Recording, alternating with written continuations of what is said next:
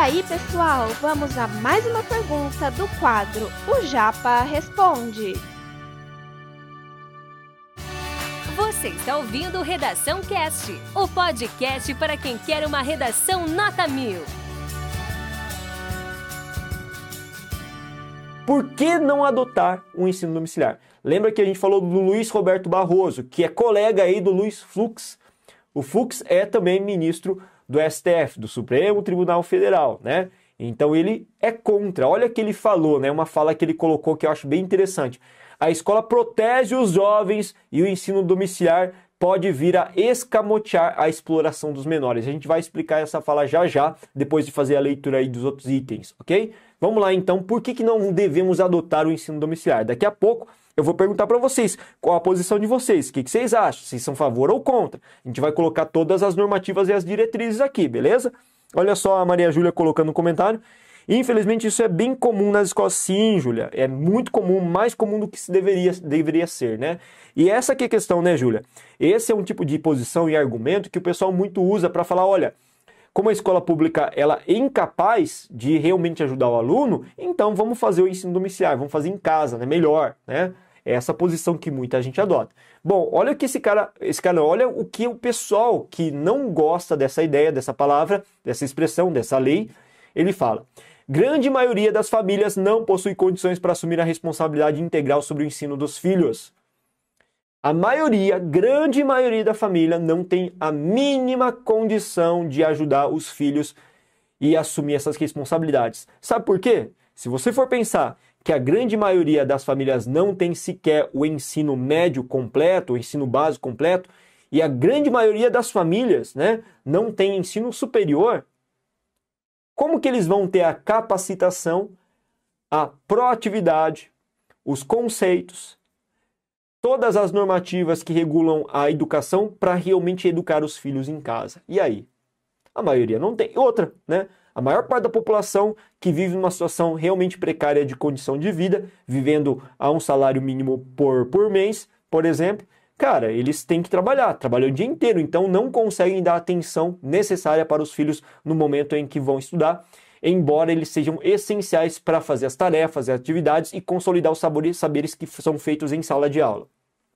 Enfim. Segundo tópico, falta de capacitação dos pais e tutores, que a gente comentou agora, né? Já adiantou muitos poucos têm capacidades.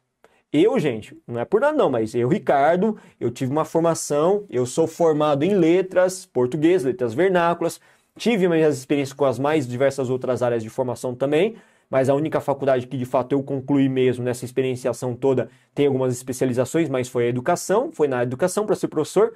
E, gente, eu dou aula faz 20 anos, mais de 20 anos. E mesmo dando aula mais de 20 anos, eu digo que muitas situações me surpreendem na sala de aula e às vezes eu fico com é, as saias justas, né, as curtas, né, a expressão, né, as calças curtas, que a gente é pego de surpresa, a gente não sabe lidar com certas situações. Eu, nesse período de pandemia, tive que ajudar as minhas filhas aqui com o ensino. Gente, eu não sabia.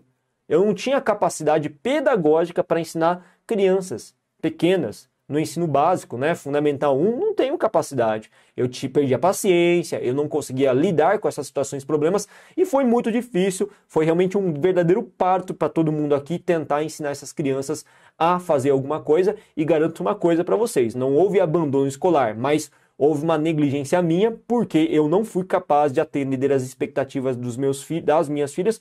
Afinal de contas, eu não tenho esse realmente know-how, esse conhecimento.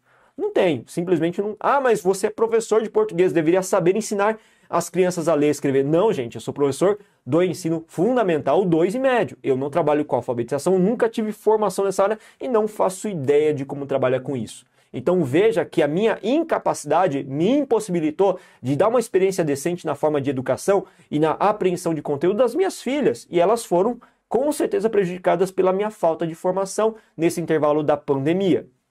Não, teve, não tive que fazer, tive que contratar professor particular, tive que contratar escolas para tentar fazer aquilo que era necessário, que eu não fiz porque eu não consegui mesmo atender a expectativa. Né?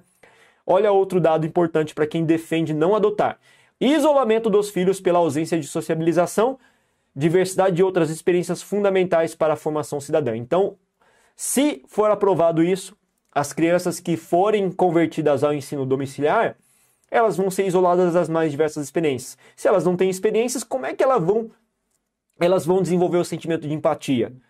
O meu medo, muitas vezes, quando se fala isso, é que aconteça o mesmo que aconteceu, por exemplo, com figuras literárias do ramo literário, né? Aí vai para vocês uma sugestão de repertório também, como é o caso da obra Memórias Póstumas de Brás Cubas com o Brás Cubas. Ele foi criado em regime praticamente doméstico, crescendo numa bolha de proteção, e isso fez com que ele tivesse uma percepção do mundo que girava apenas no entorno do seu umbigo, né?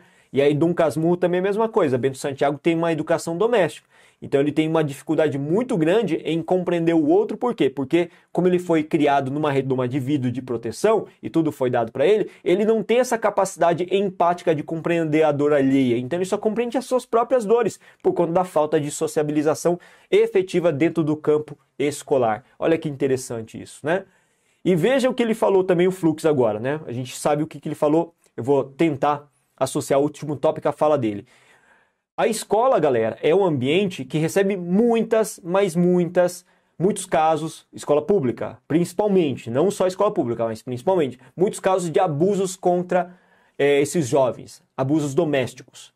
E esses jovens, eles muitas vezes confidenciam para os professores. E se não confidenciam, eles dão sinais, como por exemplo, irritação, hematomas, choro, falta e o que, a escola faz? Mediante a constatação de que é um abuso, a escola vai lá e denuncia esses abusos.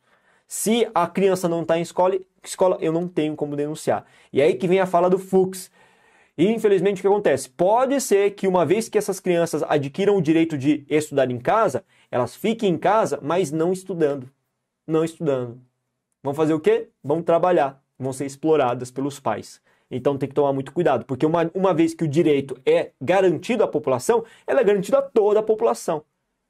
Né? E como que vai fiscalizar tudo isso? É difícil, a gente mal fiscaliza as condições educacionais hoje, como é que a gente vai fiscalizar uma situação como essa que é bem difícil mesmo, né? Então. Esse conteúdo é um oferecimento da Corrija-me, a plataforma preferida no ensino de redação. Saiba mais em corrijame.com.br.